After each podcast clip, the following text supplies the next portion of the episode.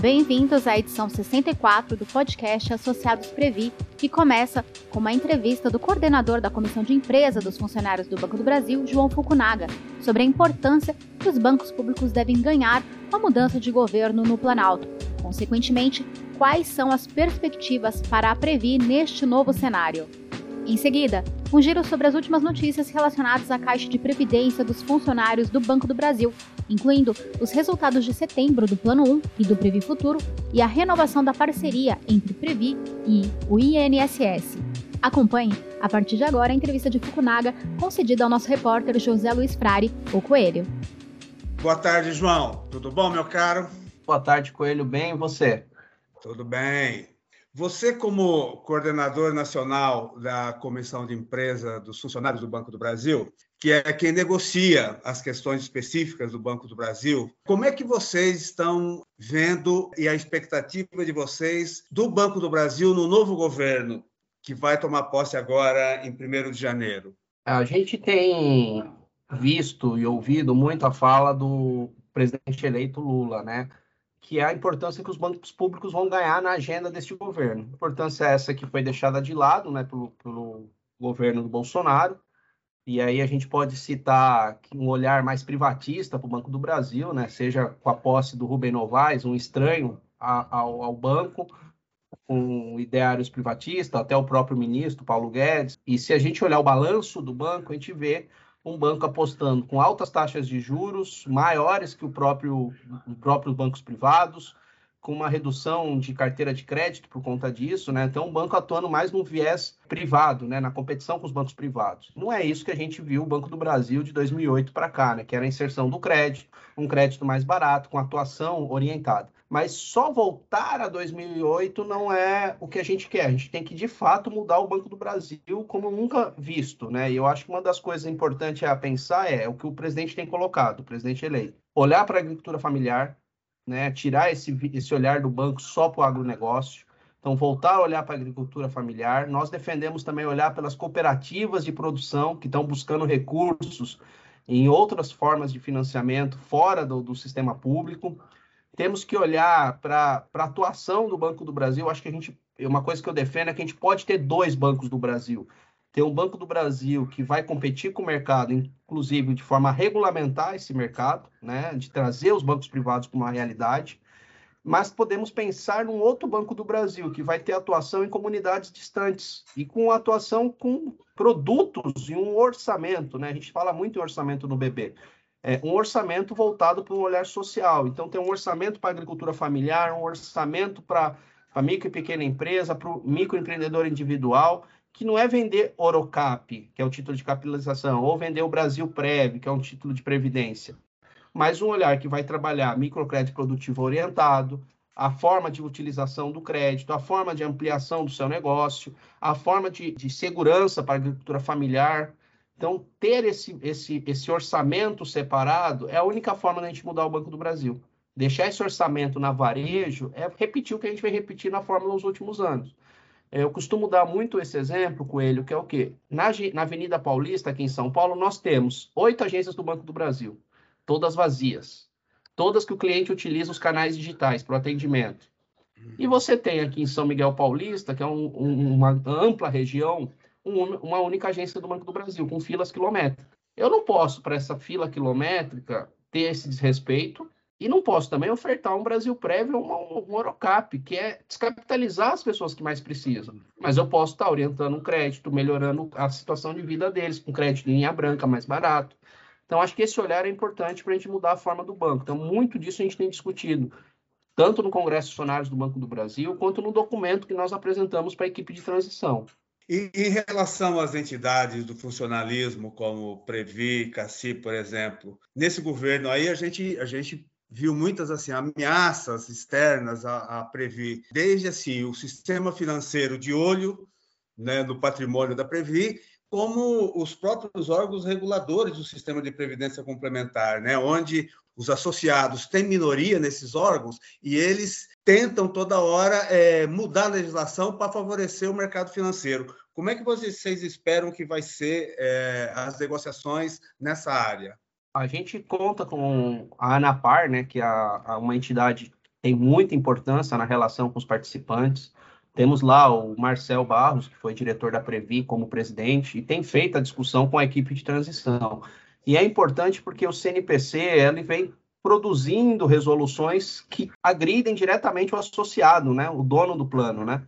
E a gente precisa modificar isso, tirar, sair dessa lógica de mercado, né, que é o que o Paulo Guedes quis impor, inclusive quando quis atacar a Previ também, a gestão da Previ, querendo colocar um cara do mercado lá, é, e reformular a forma dos fundos é, de previdência também atuarem. Não dá para atuar somente é, em renda fixa, por exemplo, ou juros do governo, mas eles podem atuar com viés social também, investindo e fazendo gerar economia. Então, acho esse debate muito importante a ser feito.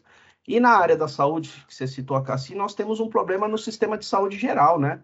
O SUS está falido. Esse governo criou o teto do gasto para tirar o atendimento ao SUS. Você não tem recurso para farmácia popular, você não tem recurso de ampliação de atendimento do SUS, não temos um calendário de vacinação para o Covid, que a gente tem visto que está voltando. E eu acho que esse equipe de transição já deveria estar tá falando sobre isso num calendário do ano que vem, uma vez que a Anvisa aprovou já dois tipos de, de vacinação da, da Pfizer, né, a bivalente. É, então, olhar para isso e já ter uma estratégia. E eu acho que a estratégia com a CACI é a gente vai passar por um período de negociação de déficit, a CACI está em déficit novamente, mas foi porque a atual gestão tá, não fez o que deveria ser feito. Inclusive, eles diminuíram aquilo que nós entregamos no mandato do diretor William, que era o cadastro das pessoas no Estratégia de Saúde da Família. Eles diminuíram. E agora querem jogar a conta para o associado. E nós, na última reunião, deixamos bem claro que nós não iríamos aceitar isso. Que a gente tem que voltar para o banco e dizer: as pessoas estão adoecidas na ativa por conta da forma que você lida com a meta, da forma da cobrança, da forma do assédio. E essa doença que ele tem hoje na ativa, ele carrega na aposentadoria. Então, o banco tem culpa na ativa e na aposentadoria. E o banco tem que assumir isso. Então, esse é um debate fundamental para nós. E a gente tem colocado muito. Eu acho que mudar a visão do banco traz a perspectiva de mudar a visão sobre a saúde do é. trabalhador. João, você disse agora há pouco que vocês entregaram uma pauta de reivindicações para o governo de transição do governo Lula. E, junho passado, a Comissão de Empresa também entregou à Previ reivindicações específicas para os associados. Você poderia resumir é, essas duas pautas de reivindicações? Na questão da Previ, foi uma forma da gente socializar o nosso debate da, da campanha salarial. Né? A gente tem no nosso congresso, construímos pautas tanto da reivindicação com o banco, quanto pautas que precisam transitar na governança da CACI ou na governança da Previ. Nós fizemos essa entrega na Previ e na CACI, com pautas específicas para essas duas entidades.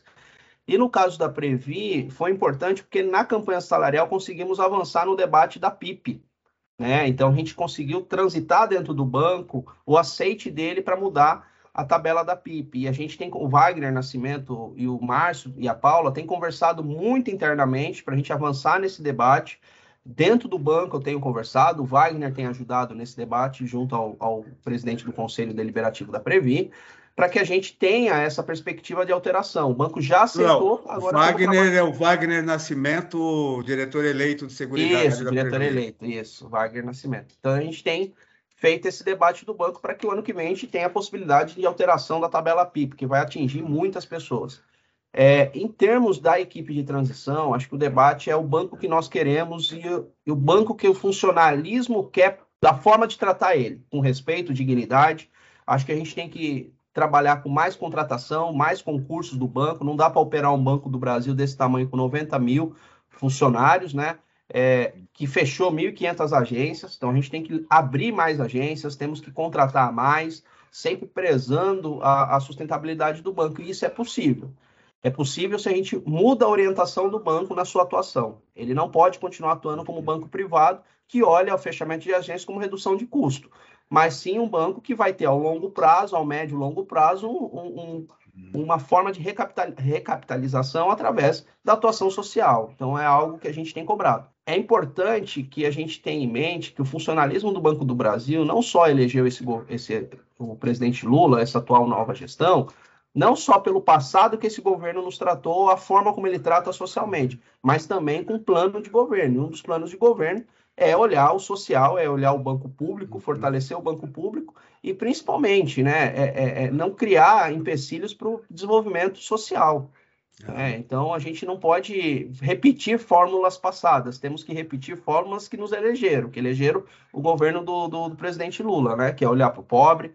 O, o pobre não é algo que pesa no orçamento da União, não é algo que pesa no orçamento do Banco do Brasil, e principalmente temos que é, fazer uma política de taxação do, do, dos ricos, né? Que eu acho que essa é uma forma de socialização do que a gente tem no Brasil hoje. João, é, não tem como a gente discutir a previdência complementar, como é o caso da Previ, sem discutir também a previdência pública. É, no governo que se encerra agora, teve a reforma previdenciária, que foi prejudicial para os trabalhadores. É, vocês têm propostas para isso, para a previdência pública? Eu acho que uma coisa não está descasada da outra, Coelho. Eu acho que a reforma trabalhista também prejudicou a reforma previdenciária, né? Uma coisa está ligada à outra. Quando você retira direitos, você desonera as empresas com as obrigações sociais e previdenciárias, você afeta diretamente a, a previdência pública, né? Então, acho que a gente tem que olhar para essa reforma trabalhista, mudar a forma como ela foi feita, assim, com amplo diálogo, né? Coisa que não foi feita. Eles só ouviram o, o patronato, não ouviu a classe trabalhadora. Eu acho que a gente tem a possibilidade de trazer os trabalhadores e os patrões numa mesma mesa para discutir uma reforma trabalhista sustentável, uma reforma trabalhista que olhe também a previdência pública, é, que não desonere as obrigações dessas empresas com o futuro social que a gente espera. E na reforma da Previdência, a gente não pode deixar de tratar a saúde do trabalhador ligado à, Previdência. Por quê? Porque a Covid, né, e o próprio doutor Vicena coloca muito isso, ela nos colocou, nos colocou uma experiência inédita, né? Seja do, daqueles que adoeceram e precisa daquele, daquela recuperação, ou dos impactos que ainda futuro virão da, da Covid, e a Previdência Social não está preparada para isso, né? Para olhar isso, e principalmente a, a, a, forma de lidar com o trabalhador adoecido hoje. Né? Eu acho que o governo Bolsonaro tem negado muitos recursos do INSS, tem negado muito benefício do INSS, e a gente precisa mudar mudar essa direção e esse olhar, porque se olhar, trabalhar a previdência separada da saúde, você não avança no debate social. E uma coisa, voltar a olhar para aquelas pessoas que não têm condições de se pagar uma aposentadoria, que são é, bancadas pela, pelo INSS, né? E que é um recurso tão mínimo, né? Comparado com o montante. E principalmente olhar, olhar a sustentabilidade do SUS, do SUS, não, a sustentabilidade do INSS ao longo prazo. Eu acho que isso é possível, desde que a gente faça um debate conjunto. Fazer debate separado, é cada um olhar na sua caixinha, na sua casinha, e não vai resolver um todo que a gente tem aí colocado de um, de um, de um sistema falido que eles implementaram, né? Seja um teto de gastos, começa com um teto de gastos que é, retira das áreas sociais, seja a reforma trabalhista e seja a reforma do INSS. E com isso a gente consegue discutir sim o SUS e discutir uma forma melhor de ter um tratamento a longo prazo e uma perspectiva a longo prazo. Em termos da previdência complementar, né, é, é, como o próprio nome diz, ela complementa o INSS. Então, o funcionário do Banco do Brasil tem que entender o quê? Que a gente precisa do INSS saudável, precisa do INSS efetivo, para que a Previ possa complementar o seu benefício. É, é, é, muito comum o funcionário só falar da Previ e não falar do INSS, mas uma coisa é casada com a outra. Então a gente tem que trabalhar esse conjunto como um todo e discutir tanto com o banco quanto com o governo as perspectivas dos funcionários do Banco do Brasil. Ok, João. Muito obrigado por sua atenção, por sua disponibilidade. Esperamos que você volte aqui falar com a gente no podcast Associados Previ e boa sorte na sua empreitada. Obrigado, Coelho. Um abraço, meu amigo. Um abraço. A partir de agora, o giro de notícias do podcast Associados Previ.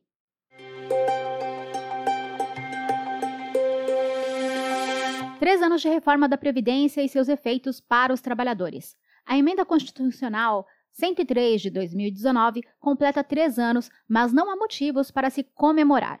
Isso porque sua implementação resultou em elevação da idade mínima de aposentadoria, aumento do tempo de contribuição e imposição de alíquotas progressivas de contribuição sobre os salários, aperto nas regras de cálculo de benefício previdenciário, entre outros fatores negativos que somente contribuem para aumentar a demanda pela previdência privada. A análise é de José Roberto Ferreira e Ricardo Pena, que assinam artigo publicado originalmente no site da ANAPAR. Eles destacam que, para os servidores públicos, a medida de maior impacto foi a imposição de alíquotas progressivas de contribuição sobre a remuneração mensal, que passou de 11% para alíquotas que podem chegar até 22%, sem contar o enorme arroxo salarial desde 2017, configurando um possível confisco nos salários se somar a previsão de contribuição extraordinária para financiar o déficit previdenciário por até 20 anos, desconto dos aposentados e pensionistas e o pagamento do imposto de renda de pessoa física. Diretor eleito de Seguridade da Previ, Wagner Nascimento, participa de encontro promovido pela FAABB.